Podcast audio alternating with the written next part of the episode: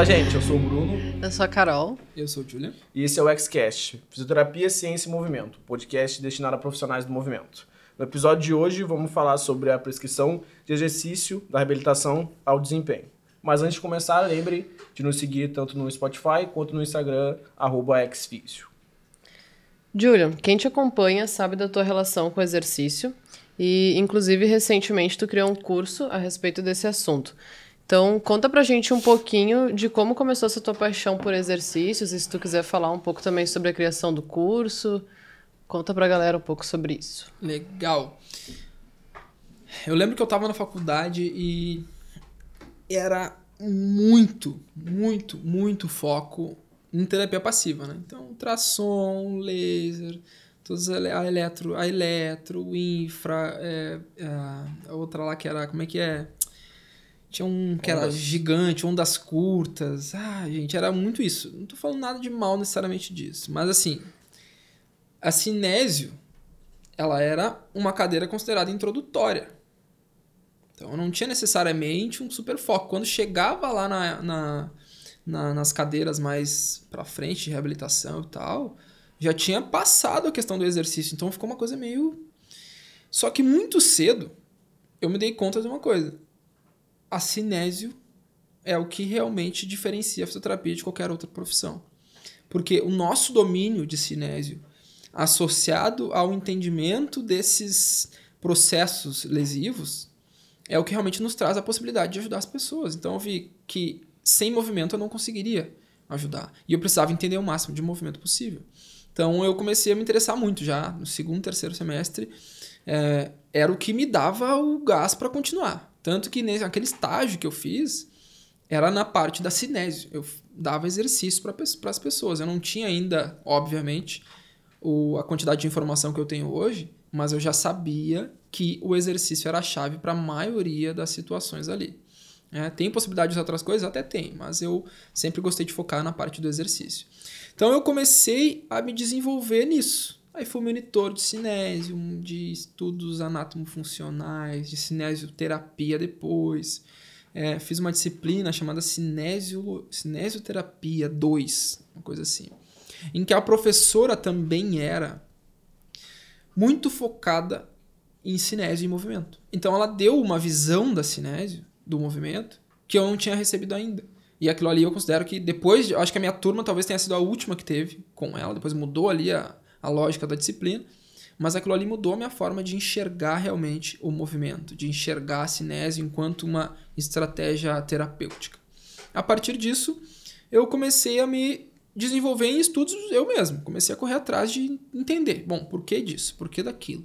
Por que, que eu faço esse exercício? Por que eu faço aquele? Eu sabia das execuções né, e, e experienciava muitos exercícios, mas também queria entender o porquê de cada um deles, porquê de cada uma das atividades que eu estava propondo para o paciente.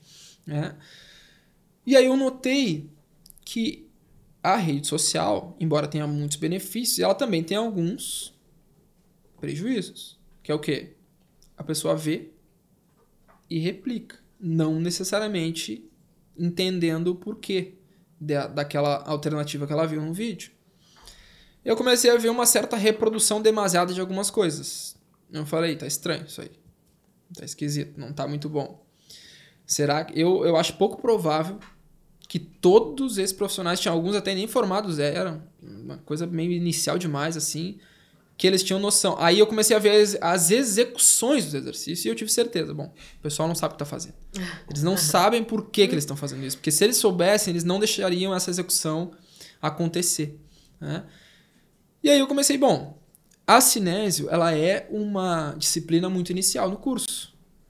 Naturalmente, nós começamos aí depois de uma certa fase da nossa carreira ali, formação tudo mais, aí já pensa em, em outros cursos de Maitland, de Mulligan, de não sei o quê, de, aí de oclusão, pensar em outras estratégias, tu esquece a base. Né? O pessoal começa a correr, esquece de como engatinha. E essa é a principal ferramenta que nós temos. Então, assim, se o exercício é a principal ferramenta, por que eu não dedico mais a entender sobre exercício? E aí comecei a, a identificar esse gap, né? especialmente em cursos, porque tem muitos cursos que são voltados para terapias mais passivas, nada de errado com os cursos, tá? mas poucos cursos realmente ensinando sobre o movimento, sobre exercício, sobre como eu executar um exercício e o porquê daquele exercício e como ele vai afetar a reabilitação, prevenção ou desempenho. E aí eu tive a ideia, bom, é esse ano, sempre amei exercício, mas estava mais focado no joelho, por uma situação meio de consequência da carreira mesmo. Mas tive a ideia, bom, eu vou montar. E comecei a preparar, né? A sentir os gaps e preparar e testei. É, para minha surpresa, assim, foi o que eu considero um sucesso. As duas turmas que eu abri é, lotaram, então o pessoal me deu bons feedbacks. Ainda tem muito para aprimorar nesse curso, mas ele funcionou super bem e a tendência é, é continuar acontecendo ao longo dos anos. Beleza. Bom, tu, tu falou sobre o exercício como uma ferramenta terapêutica e como isso é importante na, na, na reabilitação. Mas e na prevenção e no, e no desempenho? Como que tu, que tu vê isso e qual a diferença da, da prescrição de exercício para cada uma dessas categorias, de reabilitação, prevenção e desempenho. Isso é muito bom, porque assim, em vários momentos eu vou ter zonas cinzas. Eu vou ter é, zonas em que eu não necessariamente estou trabalhando só um ou só outro. Né? Em vários momentos eu vou estar tá trabalhando reabilitação, prevenção e desempenho mesmo, na mesma atividade, na mesma fase do protocolo e tudo mais. Mas isso é uma das coisas que eu vou inserir no curso esse ano. Às vezes eu sinto que as pessoas fazem um exercício que teria que ser focado numa reabilitação de uma ativação, de uma amplitude, como se fosse um exercício de é, desempenho, para ganho morfológico e tudo mais. Então, é, por exemplo, eu estou num processo de reabilitação, o meu foco na prescrição de exercícios é simplesmente devolver a capacidade ou entender a capacidade desse atleta, desse indivíduo, de se movimentar até um ponto que eu não tenha sintoma, que ele não enche o joelho, que ele não faz, não tenha dor no joelho, né, que ele tenha capacidade de executar aquele movimento de uma, de uma forma adequada. Porque sem isso, eu não consigo trabalhar desempenho, não consigo pular as etapas. Né? Para conseguir trabalhar desempenho, esse cara tem que estar tá reabilitado.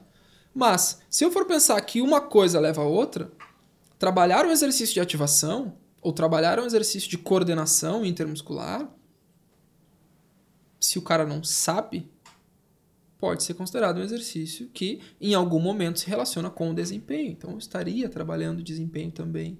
Né? O que eu não gosto são as crenças que nós temos que desempenho é simplesmente o cara tá lá no campo, tá correndo o máximo possível, tá agachando com o máximo de carga, tá não, o desempenho ele tem várias fatias, né? E uma dessas fatias está em exercícios que muitas vezes são associados com reabilitação. E, gente, eu não falo aqui necessariamente só reabilitação de uma perna quebrada, de um joelho operado. Às vezes é a reabilitação da capacidade dessa, desse corpo, dessa musculatura uhum. se coordenar entre si de novo. Porque tu pega pessoas que não necessariamente têm lesão nenhuma, mas vão fazer uma prancha e dói as costas, vão fazer um agachamento e dói o joelho. Isso é porque a musculatura não está entendendo como ela deve ativar, o sistema nervoso não consegue entender como ele deve trabalhar para que essa pessoa consiga fazer essa função sem, sem um sintoma. Então, isso também pode ser considerado um processo de reabilitação, mas é um processo de reabilitação de movimento, e não necessariamente um processo de reabilitação de lesão. Uhum. Né? E do ponto de vista de prevenção, enfim, nós temos aí eh, já conhecidamente um, o treino de força como uma das alternativas mais efetivas para prevenção de lesões, né? na corrida especialmente, né? mas não só na corrida, no futebol e tudo mais, em esportes nesse sentido. Mas um detalhe importante falar dos, da, da prevenção em si é que existe uma certa é, necessidade de três fatores. A primeira é um volume adequado de treino, a segunda é a aderência a esse treino, e a terceira, que eu considero mais importante para essa discussão, é a variabilidade de estímulos. Então, prevenir lesões também necessita de variabilidade. O sistema precisa de variabilidade para que ele tenha mais é, possibilidade de suportar as cargas, especialmente relacionadas a esporte. Né? E do ponto de vista de variabilidade, de novo, quando eu estou treinando desempenho, normalmente eu dou para esse atleta variabilidade. Quando eu estou treinando, quando eu estou reabilitando um movimento ou reabilitando um, uma lesão, Normalmente eu dou para esse atleta variabilidade para que eu tenha mais possibilidade de é, atuar na prevenção de lesão mais especificamente. Beleza. E o que, que tu pode falar pra gente sobre a relação do treinamento funcional com a fisioterapia? Tu acha que ele atrapalha ou que ele colabora com o processo tanto de reabilitação quanto de otimização do desempenho? treinamento funcional é uma, uma situação que acabou se disseminando muito nos últimos anos. Logo que eu entrei na fisioterapia, não existia essa discussão tão forte. O funcional não era o que é hoje. Né? E eu considero que a contribuição que o treinamento funcional deu para a fisioterapia foi inimaginável. Ela foi algo realmente que, em muitos casos, foi um divisor de águas para os profissionais. Por quê? Porque na faculdade não existia muito essa discussão de, de, de é, diferenciar é, função articular, de padrão de movimento. Né? Não existia essa, essa visão mais ampla, mais holística do corpo, enquanto um, um, uma estrutura que se movimenta basicamente de forma é, conectada né, o tempo todo. Então, o funcional acabou trazendo isso para nós. E para mim, mais especificamente, eu vejo o funcional como o grande contribuidor para esse entendimento de que para uma articulação trabalhar bem, eu preciso necessariamente de que a outra articulação trabalhe em equilíbrio, seja, do ponto de vista de mobilidade, seja do ponto de vista de estabilidade, seja do ponto de vista de padrão de movimento.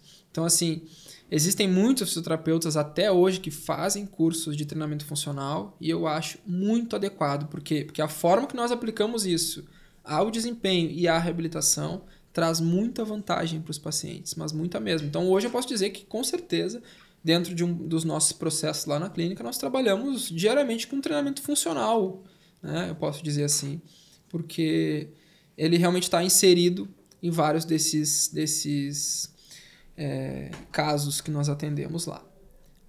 Mas um contraponto nesse sentido é que, claro, o funcional ele acabou também se tornando algo de mercado, né? E o que me incomoda um pouco é o profissional enxergar, ou a pessoa enxergar o, o, o, funcional como um circuitinho, como ficar suando lá sem parar, e para de, de entender o que realmente o Michael Boyle quis dizer com tudo isso. Né? Ele com certeza deve ficar louco com isso, porque assim. É, não era bem o que ele quis dizer, não era bem por aí. É uma forma de treinamento, é uma. Mas as pessoas extrapolaram isso. E para muita gente o funcional é circuito. E não. Né? O funcional é um conceito. Né? O treino funcional é um conceito que eu preciso entender esse conceito e retirar disso as informações que vão ser relevantes para tipo o tipo de atuação que eu tenho. Então, eu considero ele muito importante, muito legal, uma baita de uma estratégia, mas é preciso ter cuidado também com o que eu enxergo como funcional. Não é qualquer circuito de academia que eu posso realmente é, considerar funcional. E tu acha que o funcional, a gente poderia dizer que ele contribuiu para a fisioterapia à medida em que ele proporcionou uma visão mais ampla dentro da reabilitação do paciente. Tu acha que ele que proporcionou isso para a fisioterapia? Porque a gente escuta muitos relatos de pacientes que faziam fisioterapia um tempo atrás em clínicas de convênio, enfim, que, ah, por exemplo, tem uma lesão no ombro e ele só fez fisioterapia focada no ombro. Não teve uma reabilitação uh, mais completa. Tu acha que o funcional ele pode ter proporcionado isso para a fisioterapia? Essa visão mais Sem ampla? Dúvida. Sem dúvida, ele tem contribuição direta nisso. Direta. Quem não enxerga é tolo, porque assim. Foi exatamente quando o Pilates e o funcional surgiram que a visão mais ampla do corpo começou a se difundir e começou a se estabelecer. Hoje, para vocês, a geração de vocês, é muito fácil. É simples, é óbvio que o tornozelo dele tá travado, é óbvio que o joelho vai doer. Não, é uma coisa óbvio. Não era óbvio. Há muito tempo atrás, há pouco tempo atrás não era nada óbvio. Dói o joelho, ultrassom no joelho, choque no joelho, calor no joelho, gelo no joelho. Ninguém olhava para nada além disso. Entende? Então assim, é, difundir o funcional teve participação fundamental nisso. Tiver, tivemos outras participações? Claro que sim. Né? A ciência também foi progredindo, né? eu tive uma certa é, contribuição também da própria fisioterapia, mas eu diria que 80% do trabalho foi feito pelo funcional e pela apropriação que os fisioterapeutas fizeram né, do funcional. Porque em 2000 e vou chutar aqui a data, mas a meados de 2015 ali talvez, 2010, talvez 17. Não lembro ao certo, tem que pesquisar. O funcional era proibido para fisioterapeutas. Fisioterapeutas não podiam atuar com funcional. Ele era uma situação exclusivamente da educação física. Aí o Crefito foi lá, teve uma briga, assim como teve pelo Pilates, e conseguiu que o fisioterapeuta também pudesse atuar com funcional. É completamente absurdo um fisioterapeuta não poder usar as informações do funcional porque elas se relacionam completamente. Então, sim, eu, dentro da, do que eu entendo de evolução da físio, enxergo o funcional como algo completamente relevante para essa nossa capacidade de enxergar o corpo como um todo, por assim dizer. Bom, já, já falamos sobre treinamento de força, já falamos sobre funcional, mas ainda não falamos de parâmetros e controle de carga dentro dessa lógica. Dentro da tua prática, assim, como que tu faz para organizar isso de forma que consiga potencializar os ganhos e evitar, diminuir os, o risco de, de lesão, enfim, na reabilitação? Isso é muito bom, porque assim, a físio, ela é reconhecida por cargas baixas, né? Se tu tá lá na academia, tu pega um peso baixo, o cara fala o quê? Ah, tá, tá na fisioterapia, aquela coisa toda, né? Isso aí, quando existe um dito popular, uma brincadeira popular relacionada a isso, é porque nós atingimos um ponto praticamente de não retorno, entende? Vai ser muito difícil a gente reverter isso, fazer as pessoas entenderem que fisioterapia, na verdade, não é bem carguinha baixa e tudo mais. Só que como é que eu vou pensar o contrário? Se eu vou lá pro fisioterapeuta com um problema no meu joelho e eu sou corredor e ele mete ultrassom e pede para parar de correr. Vou pensar o que da física, né? Não me dá um exercício de otimização, não me dá, não faz uma avaliação de movimento, não me dá um, um deverzinho de casa nada de movimento. Só a terapia passiva pede para parar. Então assim, é, eu não me impressiono com isso. Mas a verdade é que muita gente né? Ainda nem próximo do suficiente, eu acho. Mas muita gente já tem entendido que fisioterapia, na verdade, é treinamento na presença de lesão. Né? Então, assim, é isso. Como é que eu vou fazer para treinar esse cara ao longo do tempo? Se eu vou treinar um cara com uma reconstrução de LCA, ele precisa de uma progressão de carga ao longo do tempo. Né? E como que nós costumamos fazer isso? Em uma periodização mais clássica, um pouco mais linear. A gente começa com um volume mais alto e uma intensidade mais baixa. Por que essa escolha? Porque se eu carrego muito essa articulação com intensidade, com carga, a tendência, existe uma chance maior de ela sensibilizar, de ela sentir essa carga. Né? Num primeiro momento, vale muito mais a pena para mim baixar um pouco a carga e aumentar o volume, aumentar as repetições para que ele sinta bastante trabalho muscular e eu diminua a chance desse joelho sentir né, a qualquer tipo de exacerbação de sintoma. Depois disso, eu parto para uma transição, onde eu vou fazer um trabalho que eu posso chamar de hipertrofia, né, algo intermediário ali, entre 10 e 15 repetições, para conseguir chegar num ponto onde esse atleta faça força. É sempre. Eu estou falando aqui de reconstrução de LCA, que é acaba sendo onde eu mais consigo encaixar realmente o treinamento de força eu preciso que chegue um momento da reabilitação, depende de cada paciente, pode ser com 4, pode ser com 5, pode ser com 6, pode ser com 8 meses, depende de cada um. Mas eu preciso que chegue um momento em que ele bote carga nesse joelho, que ele bote carga nessa musculatura. Por quê? Porque o esporte, né, não não precisa ser muito inteligente para entender que o esporte exige muito dessa articulação. Então é, é interessante eu exigir também nesse sentido, para que ele construa o máximo possível a, adaptação articular mas também é, eu tenho outros benefícios de adaptação morfológica e neuromuscular que vão ser fundamentais para o sucesso do retorno desse cara ao esporte. Então, eu preciso necessariamente dessa progressão. Eu já recebi pacientes de LCA, por exemplo, estavam com 4 ou 5 meses fazendo exercício de caneleira. SLR de caneleira. Tem condição. Entende? Já recebi, gente. Então, assim, isso acontece. Isso é só se tu quiser aposentar esse cara. Assim, não tem. Né? Recentemente na clínica nós temos um paciente, temos um paciente que estava com seis meses e eu perguntei para ele como era o processo dele. O médico se alarmou com o caso, falou: não, tá bom isso aqui. Perguntei para ele o processo, era exercíciozinho com miniband. Proibiram de fazer bicicleta, proibiram de fazer agachamento. exercício com miniband, gente, glúteo ali. Entende? Então, assim, é, eu ainda vejo que a fisioterapia está muito atrás nesse sentido. Né? Então, a gente é reconhecido assim, a gente não faz por onde, na faculdade não nos ensinam nada, mas eu preciso, de alguma forma, me preparar para isso, para conseguir modular a carga desse cara. Né? Especialmente quando estou lidando com atletas, especialmente quando estou lidando com uma lesão, como a reconstrução de LCA, como uma reconstrução de Aquiles, né? ou uma, mesmo uma lesão muscular. Né? Fazer só terapia passiva e exercíciozinho com mini band e liberar o cara para o esporte, bom, é a receita para tragédia. E atualmente tu diria que quantos por cento da tua prática clínica é baseada em exercícios? Quantos por cento da minha prática é baseada em exercícios? Eu diria que 100% eu posso dizer. Por que, que eu digo 100%? Porque quando eu não estou fazendo exercício, eu estou fazendo alguma coisa para facilitar o exercício. Se eu estou fazendo uma liberação miofascial, ela tem o único objetivo de facilitar a prática do exercício. Se eu estou fazendo uma eletroestimulação para ativação, eu tenho o único objetivo de ativar melhor esse músculo para que ele tenha mais efetividade durante o exercício. Então, assim, né, é 100%. Mas de tempos em tempos a gente, o paciente tem dor e a gente tem que usar alguma estratégia, seja uma, uma bandagem mecônio, seja uma eletroestimulação, seja gelo, seja terapia manual, para modular esse sintoma e eu conseguir reproduzir o exercício que eu tenho o objetivo naquele momento, que vão ser fundamentais para a função dele. Então, 100%.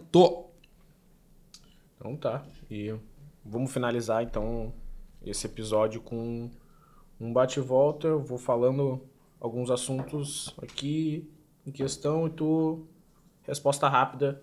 Qual a tua opinião? Treinamento de força maravilhoso, fundamental, mas a gente não sabe muito bem como lidar com ele ainda na fisioterapia. Mobilidade e flexibilidade.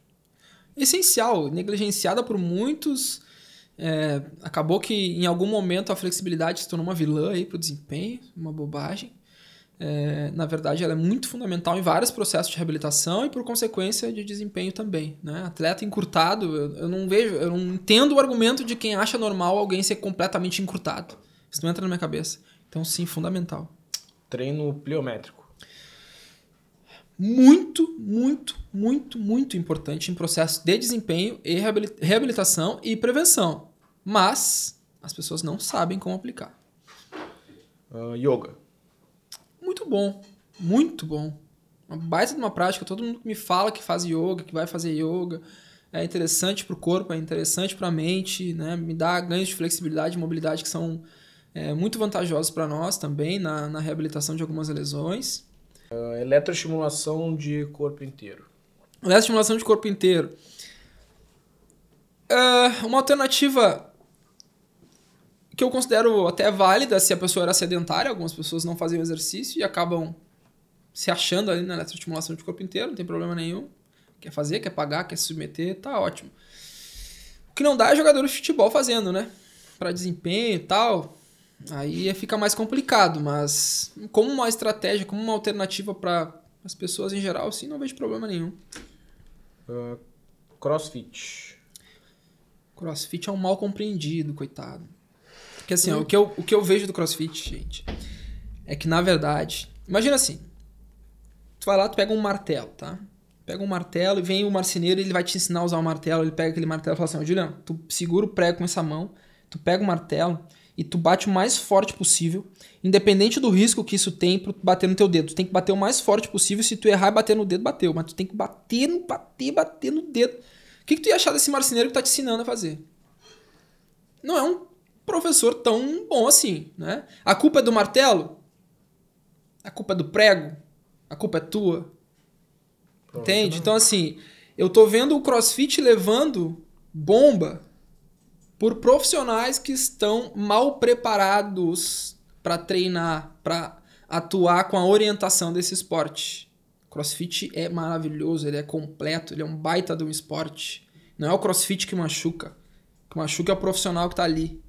Entende? Então, assim, não culpem o martelo, não culpem é, é, é, é a situação, não levem a situação para um lado em que o crossfit saia como vilão. O problema não é do esporte.